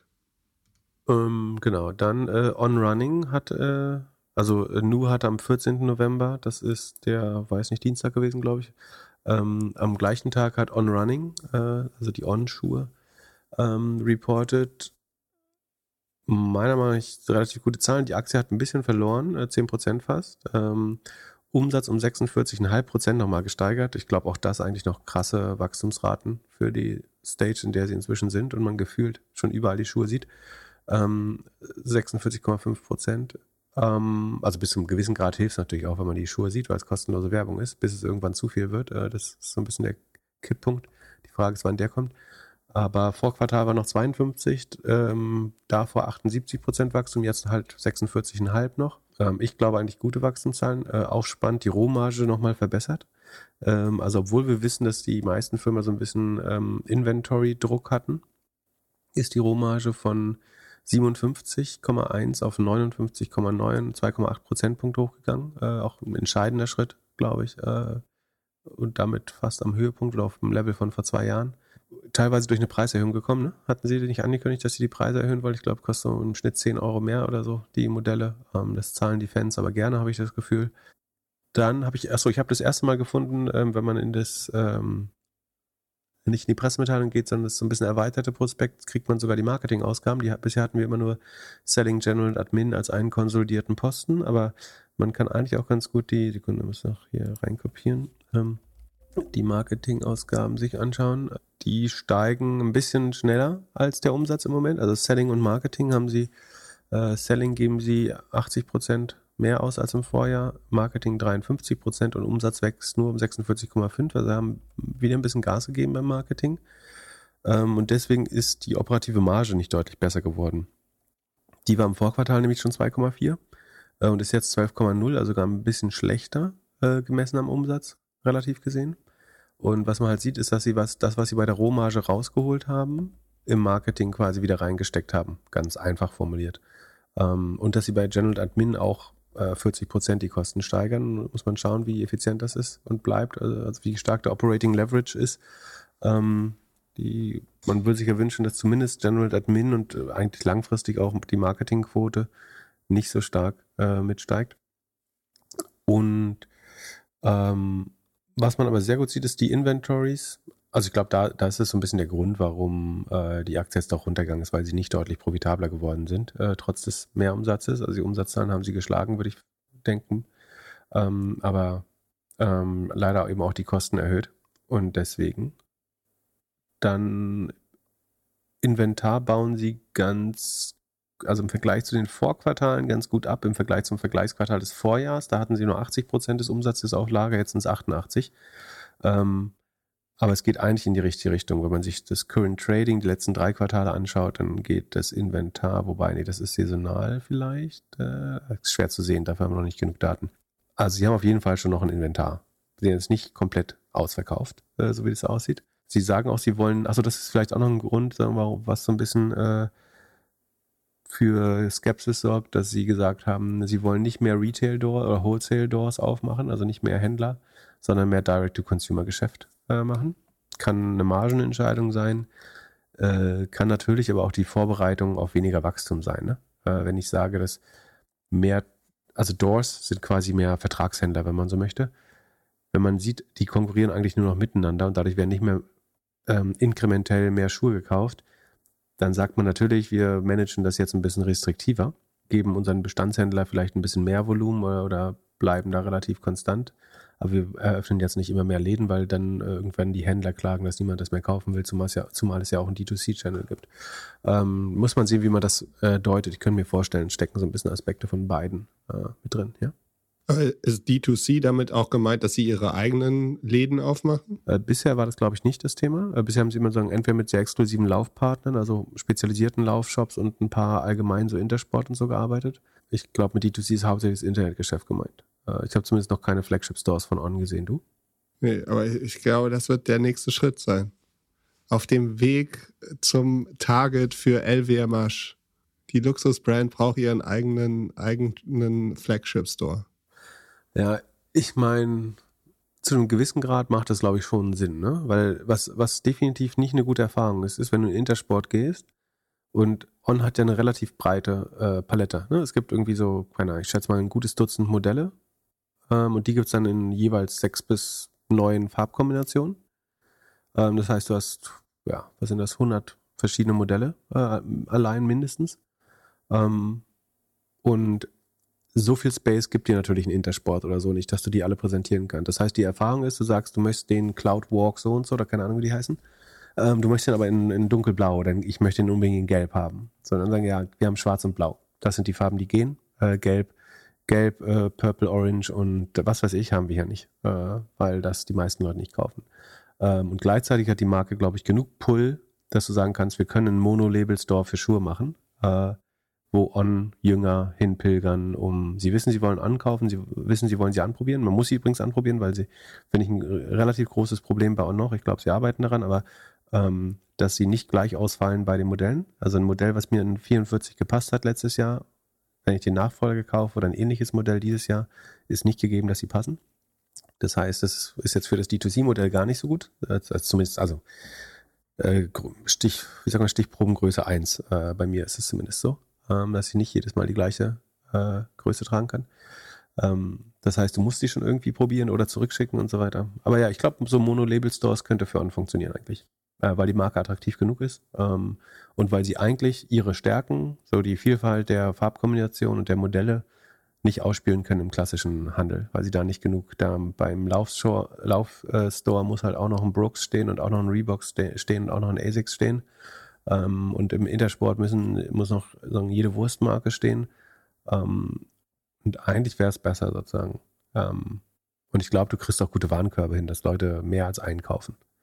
Äh, wenn sie schon mal im On-Store sind, irgendwie du fährst so ein bisschen aus der Provinz, fährst in die Großstadt, um den On-Store zu besuchen oder kommst in der Weihnachtszeit dran vorbei, da kaufst du auch mal gleich zwei, damit du nicht normal fahren musst.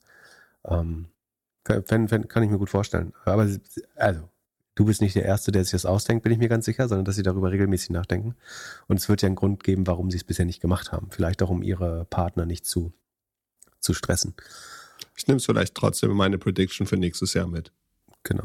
Was man sonst noch ganz gut sieht, der Operating Cashflow ist plus 110 Millionen, 111 Millionen. Ähm, der war vorher minus 157, was auch dafür spricht, dass sie jetzt nicht reine Gap-Gewinne machen, sondern das Lager abbauen. Du erinnerst dich vielleicht, dass ich sagen, sehr äh, kritisch bemerkt habe, dass sie so ein bisschen wie bei Fix, äh, ich glaube im letzten Jahr teilweise Lager aufgebaut haben. Äh, haben wir das Working Capital nicht sogar auch? Äh, ist noch nicht ganz fertig. Aber in, inzwischen sieht es eher so aus, ähm, als wenn sie wirklich auch äh, abverkaufen und äh, daraus sich, unter anderem daraus sich der operative, positive Cashflow ergibt in ganz erheblichem Maße. Ja. Ansonsten, ich finde es gar nicht, ich fand die minus 10 ein bisschen übertrieben. Äh, wie gesagt, wahrscheinlich hat man sich auch hier schon mehr Profitabilität erhofft äh, und früher die Profitabilität erhofft. Aber warum nicht das Geld im Markt? Achso, und was vielleicht dann auch noch ganz spannend ist, die, ähm, das Apparel-Segment. Also langsam scheint ähm, Apparel wächst immerhin mit 32 Prozent, es geht nicht durch die Decker und ist Accessoires ähm, mit 34 Prozent. Das ist aber insgesamt immer noch so klein, dass es eigentlich unter ferner Liefen ist. Der 90, mehr, 95, 98 Prozent des Umsatzes ist immer, ja, 95, wahrscheinlich 96. Jetzt rechne ich es ja auch. Nein, 96 Prozent geschätztes Umsatzes ist immer noch äh, nur Schuhe.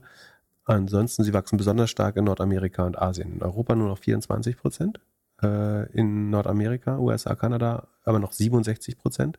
Und der Markt ist natürlich viel größer. Also, das ist, glaube ich, auch spannend. So ein bisschen wie bei Tonys. Ähm, Nordamerika ist schon doppelt so groß wie Europa in ihren Umsätzen und wächst aber mit 67 Prozent. Das sollte eigentlich sagen, noch, noch schön rauswachsen und vielleicht ist es deswegen auch gar nicht so blöd, da weiter ins Marketing zu pulvern, wenn du so viel Traktion hast in Nordamerika. Und ich meine, wenn du einen potenziellen Käufer aufschrecken möchtest, ähm, ist das vielleicht auch der richtige Ort, um over zu spenden. Und auch Asien eben 72 Prozent Wachstum noch. Man sieht schon, dass Wachstum sich ein bisschen verlangsamt, aber ich finde es insgesamt äh, sehr gute Zahlen. Ist aber auch rich bewertet on, äh, jetzt halt 10 Prozent günstiger, aber ich glaube, Multiple 6 war es letztes Mal Nike traded auf 4 oder wie war das? Nee, oder 8 und 4. Äh, können wir nochmal nachgucken. Ähm, die On-Holding tradet bei knapp 9 Milliarden auf ja, neunmal Umsatz inzwischen sogar. Ähm, und Nike, die natürlich viel langsamer wachsen, äh, aber auch bessere Margen haben. Äh, Nike tradet auf ja, drei, bisschen über drei nur noch. Also dementsprechend, äh, Nike wächst halt fast gar nicht mehr. Ähm, ah, klar, und hat eine ähnliche operative Marge. Das ist natürlich schon krass. Das heißt, eigentlich hat On schon die Nike-Marge, wächst aber halt noch deutlich schneller. Aber dann sieht man, wie teuer Wachstum ist im Modell. Äh, dass Nike quasi verglichen zum Umsatz nur ein Drittel so viel kostet äh, wie, wie ein On. Ähm, ja, aber wenn die weiter so wachsen, äh, sieht es ja auch ganz gut aus. So, Willst du DigitalOcean noch machen? Developer Cloud? Ähm. Wurde sich gewünscht, von, kam öfters jetzt rein. Schwierig wahrscheinlich für kleine Firmen. Ja. Also sie wachsen nur noch mit 16 Prozent, 16,4. Vor Quartal waren äh, noch 27 und 30 äh, davor. Das heißt, verlangsamt sich das Wachstum. Die Rohmarge geht ein bisschen runter. Ähm, Kosten haben sie auch gut im Griff. Die Kosten haben 20 Prozent gesenkt. Und so sind sie äh, dort, also machen 35 Millionen Gewinn nach 7 Millionen im Vorjahr. Ähm, das ist äh, 20 Prozent operative Marge, wenn ich ja, ja, 20 Prozent operative Marge ähm, nach 5 Prozent im Vorjahr. Also wird sehr profitabel. Ich glaube, sie sind sehr stark angestiegen äh, nach den Ergebnissen. Ich glaube 20 Prozent. Das liegt daran, dass sie in den äh, im Quartal davor sehr stark gesunken sind. Da sind sie nach den Earnings glaube ich 20 Prozent runter, äh, weil sie sehr schlecht geguidet haben. Also sie haben gesagt, das Q3 wird schwach. Sie haben gesagt, wir schaffen nur, ich glaube, 171,5 bis 174, wenn ich mich richtig erinnere, ähm, Millionen Revenue. Und sie haben jetzt 177 geschafft, also ist klar geschlagen. Ähm, das heißt, sie haben geguidet, dass sie viel langsamer wachsen, als man jetzt dachte. Ähm, deswegen geht's hoch. Und andererseits hatten sie beim letzten Mal gesagt, sie haben sich beim, sie müssen ein paar Zahlen korrigieren. Das waren jetzt wirklich nur kleinere ähm, Korrekturen, äh, die sie gemacht haben, hauptsächlich bei den Cost of Revenue, äh, die sind höher ausgefallen. Das heißt, ihre Rohmarge ist rück, rückwirkend ein bisschen kleiner geworden. Und das war jetzt nicht so schlimm, wie der Markt dachte. Und deswegen so ein bisschen Vertrauen wiederhergestellt, habe ich das Gefühl. Deswegen ging es hoch. Und weil das Wachstum nicht so langsam war, wie es geht. Und weil sie die Kosten äh, gut im Griff haben. Ähm, langfristig muss man schon sagen, äh, kompliziert ist, dass die NDR, die Net, äh, NDR heißt, äh, Net Dollar Retention natürlich, Entschuldigung, äh, hat gerade einen Blackout. Äh, Net Dollar Retention ist, im Vorjahr war die noch 118, jetzt ist sie nur noch 96. Also der durchschnittliche Kunde gibt weniger Geld aus als vorher dieses Jahr mit DigitalOcean. Vielleicht auch nicht super überraschend, dass die Geld sparen wollen oder weniger aktiv sind auch einfach auf der Developer Cloud. Ähm, Aber das äh, ist natürlich schwer, sagen, mit den Ergebnissen schnell zu wachsen. Äh, das heißt, du kannst dann nur über das Kundenwachstum wachsen, wenn die Kunden, Kunden eine negative äh, NDA haben. Ähm, also, eine NDA von unter 100 haben, ist bessere Formulierung, oder unter 100 Prozent. Dann musst du halt äh, mehr Kunden gewinnen. Äh, haben sie auch, sie haben 4000 Kunden gewonnen. Das ist mehr als im Vorquartal. Äh, machen sie ganz gut. Krasse Magic Number übrigens. also, machen sie, also geben relativ wenig Marketing aus, nur 19 Millionen Marketing, um im Vergleich zum Vorquartal äh, 7 mal äh, 28. Also sie haben 19 Millionen ausgegeben, um 28 Millionen mehr äh, ARR zu gewinnen, wenn ich jetzt schnell im Kopf richtig äh, rausgerechnet habe. Ähm, das ist halt super effizient. Äh, einfach sehr kurze Payback-Zeit, äh, Magic Number von 1,5. Äh, wie gesagt, Marketing sehr effizient, haben Geld gespart. Das ist die Frage, ob das. Und das, das Ding ist, Digital Ocean braucht auch, glaube ich, nur beschränkt Marketing, weil es einfach sehr stark über Word of Mouth äh, wächst. Also es wächst über zwei Dinge. A, Entwickler, die das schon immer nutzen und mit jedem Kunden, den sie zusätzlich annehmen oder wenn sie Kunden wechseln oder als Freelancer zum Beispiel oder kleinere Agenturen nutzen die Digital Ocean halt wieder, erstellen eventuell für den Kunden einen neuen Account. Dadurch kommt es zu Kundenwachstum, das vielleicht auch nicht 100% echt ist immer, ne? Also es kann sein, dass, äh, wie nennen Sie das? Ähm, Customers. Ähm, ich könnte mir vorstellen, dass nicht jeder Customer auch eine natürliche Person ist, äh, sondern dass eine natürliche Person mehrere Customer sein kann bei dem Modell, weil du für verschiedene Kunden arbeitest zum Beispiel oder so. Wobei, der eigentliche Customer ist dann eine andere juristische Person, nämlich der Kunde. Äh, das stimmt schon. Aber da steckt ein Entscheider hinter, würde ich damit sagen. Und der wächst quasi, dass er mehr Accounts macht. Ähm, und das andere ist eben tatsächlich Word of Mouse, dass es in Foren empfohlen wird. Äh, Entwickler das einfach äh, von anderen Entwicklern und Entwicklerinnen kennen. Ähm, von daher, das macht, glaube ich, so ein bisschen die Marketing-Effizienz so hoch, dass sie ein bisschen auf Marge verzichten, die günstig, eine sehr günstige Cloud sind ähm, für Anfängerprojekte oder sagen für, für, Projekte, die sich in der Beginnung der Skalierung befinden. Ähm, und ja, das jetzt so stark hochging, ist eben, weil sie die, die Guidance geschlagen haben, ihre Guidance wieder angehoben haben. Also sie haben quasi gesagt, wir haben uns Zahlen korrigiert. Ähm, die Guidance war insofern schlecht, dass wir zu tief geschätzt haben, vorsichtshalber im letzten Quartal. Äh, und wir heben sie jetzt wieder an und dadurch ähm, gibt's dann, dann basteln wieder alle an ihren Modellen dann kommt raus, die Firma sollte 20 Prozent mehr wert sein in zehn Jahren. Ähm, und daher die relativ starke positive Reaktion, obwohl der Umsatz, das Umsatzwachstum, wie gesagt, weiter runtergeht. Aber, achso, und das ist noch spannend, äh, sie ähm, die reporten sehr stark und die Analysten äh, covern auch das Adjusted EBITDA. Und ähm, also das ist ein bisschen problematisch in dem Fall, ne, weil du es ja auch um äh, die Abschreibung der Server und so weiter adjustierst, aber ähm, so oder so ist das nun mal in dem Fall leider eine Kennzahl. Ähm, und da dachte man durch die schlechte, also durch die äh, konservative Guidance, dass die Profitabilität auf Adjusted EBITDA-Basis auf unter 40 Prozent 40 Prozent fallen könnte. Und sie ist jetzt aber bei 43 gelandet. Ne? Also ist durch die Kosteneinsparung viel, Kosteneinsparung viel profitabler als gedacht. Und äh, das hat jetzt auch nochmal, das ist vielleicht der dritte Effekt, äh, warum es dann doch so stark hochgeht. Ähm, wie nachhaltig das ist, da wäre ich jetzt vorsichtig. Äh, dann, dann, um die Earnings mal aufzulockern, äh, die für, und die Leute, die nur die Earnings komplett skippen, äh, noch eine, eine kleine News, äh, die ich so nebenbei auf LinkedIn mitbekommen habe. Und zwar will Revolut ihre eigens entwickelte Inhouse-Software, The Revolut People heißt die. Das ist quasi ihre eigene HR-Suite für Recruiting und äh, Admin äh, von, von Menschen. Ähm, selektierten, also auf Einladung selektierten Kunden äh, zur Verfügung stellen. Äh, was äh, ein spannender Trend eigentlich ist, den wir sonst nur von, von Amazon kennen. Ne? Also die, die Teile ihres eigenen sozusagen Apparats dann Kunden zur Verfügung gestellt haben von Revolut und im Fintech hätte man das jetzt vielleicht nicht erwartet, aber sie haben ihre Organisation auf, glaube ich, äh, 7.500 Leute oder so arbeiten da, ist richtig, ähm, skaliert und sagen so, dabei können wir auch anderen helfen, sowohl beim, ja, 7.500, äh, beim Hiring als auch bei der Administration äh, von großen Teams und der Skalierung. Und ja, spannender Move. Bin gespannt, äh, ob das noch mehr Leute äh, auf die Idee kommen ich will nicht sagen meine große Angst, aber ich glaube, worauf ich ja immer noch warte, ich glaube, das habe ich als Prediction auch schon mal gesagt, ist ja, dass Amazon seine HR-Suite. Äh, also Krankenversicherung machen sie ja quasi schon, aber ich kann mir auch gut vorstellen, dass wenn du überlegst, wie Amazon Personal hired und fired, also vor allen Dingen rekrutiert, aber auch administriert, wäre es doch komisch, wenn sie nicht irgendwann ihre HR-Suite ähm, dem, dem Markt auch anbieten. So.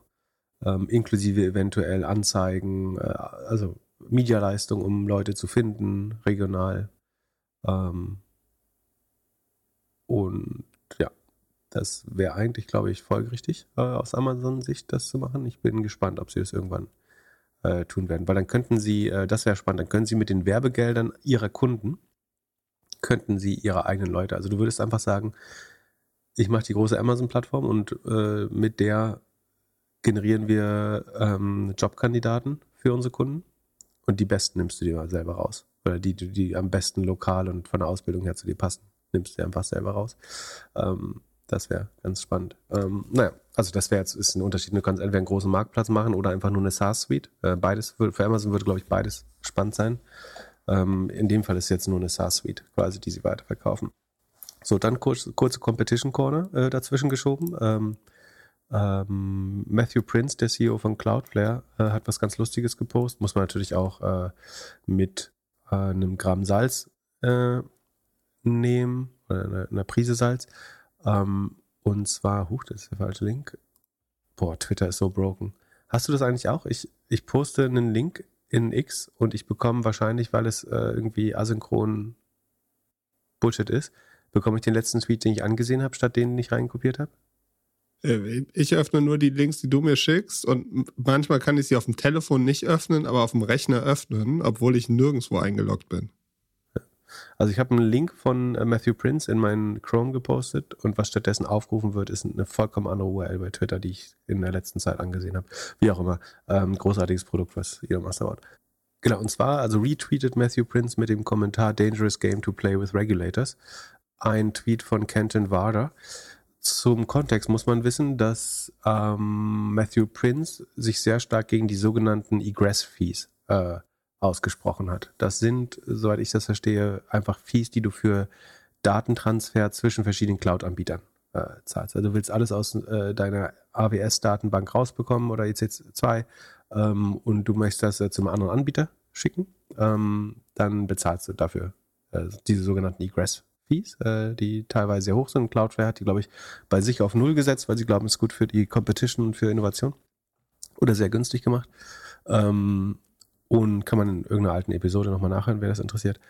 Und diese wurden jetzt äh, offenbar reguliert von der EU, die Egress-Fees. Also, dass man die, weil die kann ich natürlich nutzen, um äh, einen Walled Garden zu machen. Ne? Also, dass ich sage, ich mache die alle Datentransfers nach außen aus unserer Cloud so teuer, dass du ein Interesse hast, Amazon CloudFront zu nutzen und nicht mehr Cloudflare. Jetzt mal stark über, äh, also als Beispiel. Oder dass du dass du sagst, ähm, ich nutze die, ähm, den Data Lake von Amazon äh, statt Snowflake, weil ich die Egress Fees einspare. Ne? Äh, den, dazu könnte man Egress Fees nutzen, um so eine Art ja, äh, Mauer rumzuziehen, äh, um, um, die eigenen Services und die, die Gebühren für Data Out so teuer zu machen, ähm, dass du dann lieber das Amazon-Produkt nimmst, weil es günstiger ist, inklusive der Gebühren. So, jetzt hat die EU offenbar diese Egress Fees reguliert. Ähm, und äh, die Google Cloud hat an diesen Kenton Wada geschrieben, Hello Kenton, we are writing to you to let you know that on December 15th 2023, um, our product SKU description formerly known as egress will be renamed to data transfer out uh, and our um, and ingress will be renamed to data transfer in. Also Google hat keine egress und ingress Fees mehr, sondern data transfer out, data transfer in, was genau die Meinung von ingress und äh, egress ist. Um, this change will be reflected in all billing SKUs, description, documentation and pricing plans. Um, also die Vermutung ist ja, dass sie das nur machen, um die EU-Regulierung zu begehen, weil die ähm, offenbar, wenn sie so schlecht geschrieben war, wirklich die Egress und Ingress Fees äh, angegriffen hat oder versucht zu regulieren.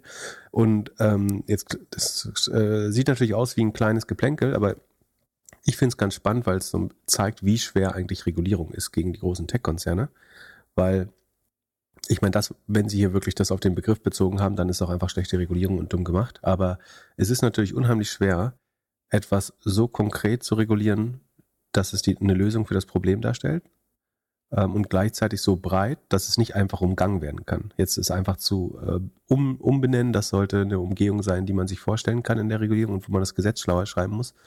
Ähm, aber du kannst ja, wenn du Google regulieren willst, zum Beispiel wenn du sagst, ähm, auf google.de und allen europäischen Domains darf das und das nicht mehr passieren, könnte Google sagen, ich redirecte alle Domains auf google.com und google.de ist ab jetzt google.com slash de dann ist deine Regierung hinfällig. Oder du sagst, auf Android, sobald du Google eintippst, verschwindet die Browserzeile und du bist in der Google-App und nicht mehr im Google, äh, nicht mehr im Browser und so.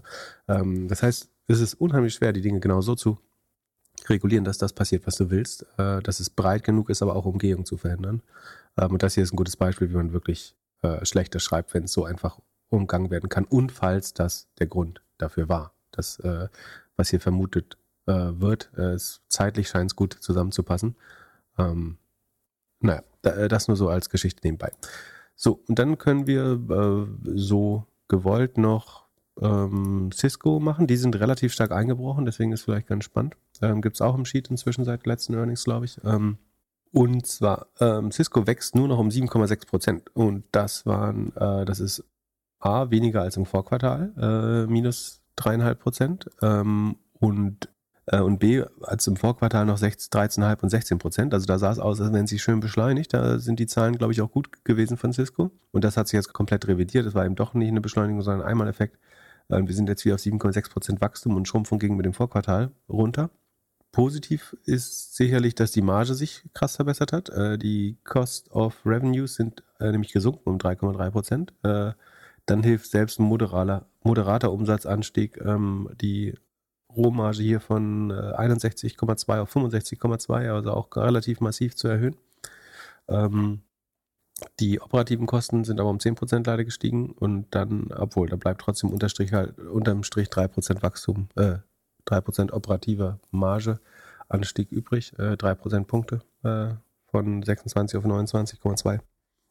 Ähm, das heißt Profitabilität ganz gut, aber das Wachstum kränkelt wieder. Und äh, Ausblick dementsprechend drüber auch. Ähm, und das mochte natürlich niemand und deswegen äh, wurde die Aktie, glaube ich, ordentlich in den Keller geschickt, äh, zweistellig, wenn ich mich recht erinnere. Dann können wir noch Palo Alto Networks machen. Das ist ein ähm, Internet Security Anbieter wachsen noch mit 20 Prozent nach 26 Prozent im Vorquartal. Rohmarge äh, stark verbessert von 70,5 auf 74,8 Prozent, ähm, weil sie die Kosten, äh, Cost of Revenues wachsen nämlich nur um 2 Prozent, äh, obwohl der Umsatz um 20 Prozent wächst. Dadurch verbessert sich die Rohmarge.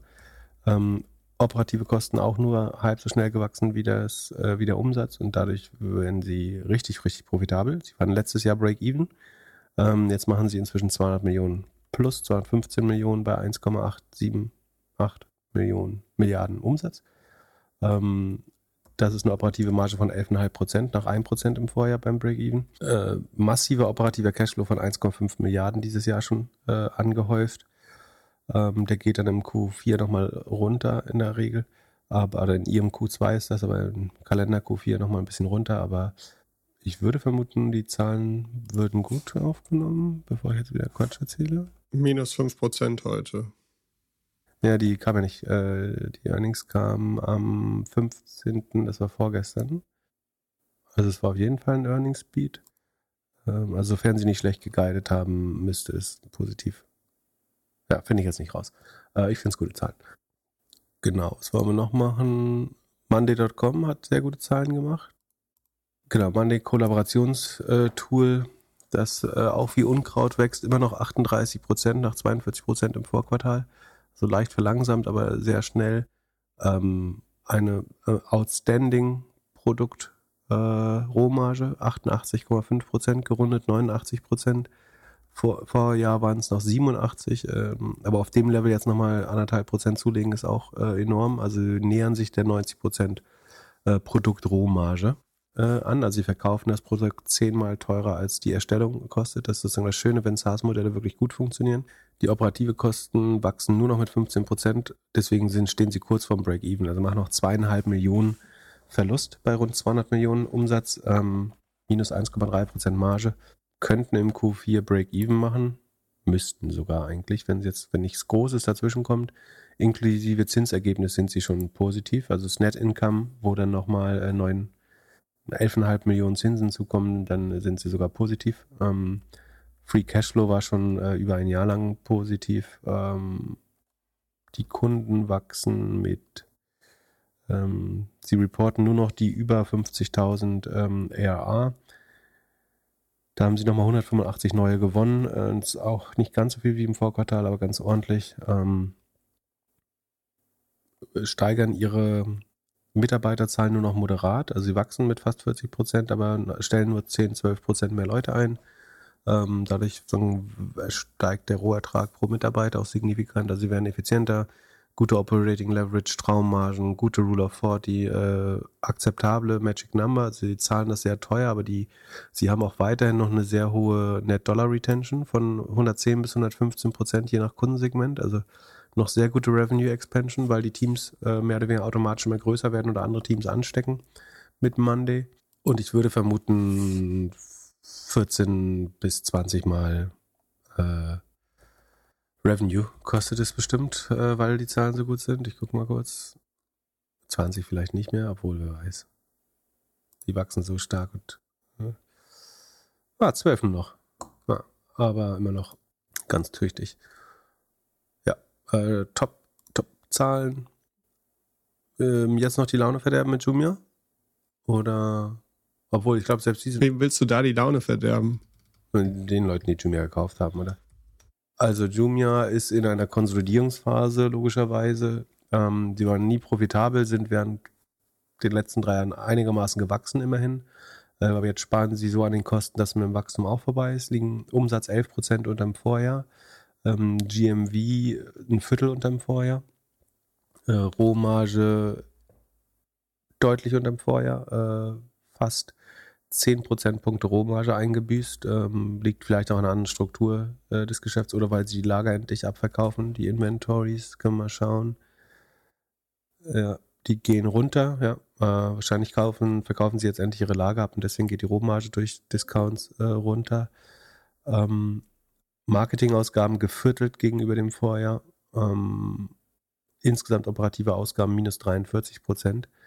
Ähm, so ist ihre operative Marge. Also man könnte jetzt positiv sagen, sie machen im letzten Jahr haben sie noch 43 Millionen Verlust gemacht, jetzt sind es nur noch 18,5.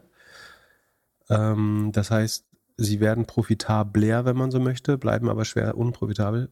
Problem ist aber, 18,5 Millionen Verlust klingt nicht viel, sie machen aber auch nur 45 Millionen Umsatz überhaupt. Das heißt, die operative Marge ist trotzdem minus 41 Prozent.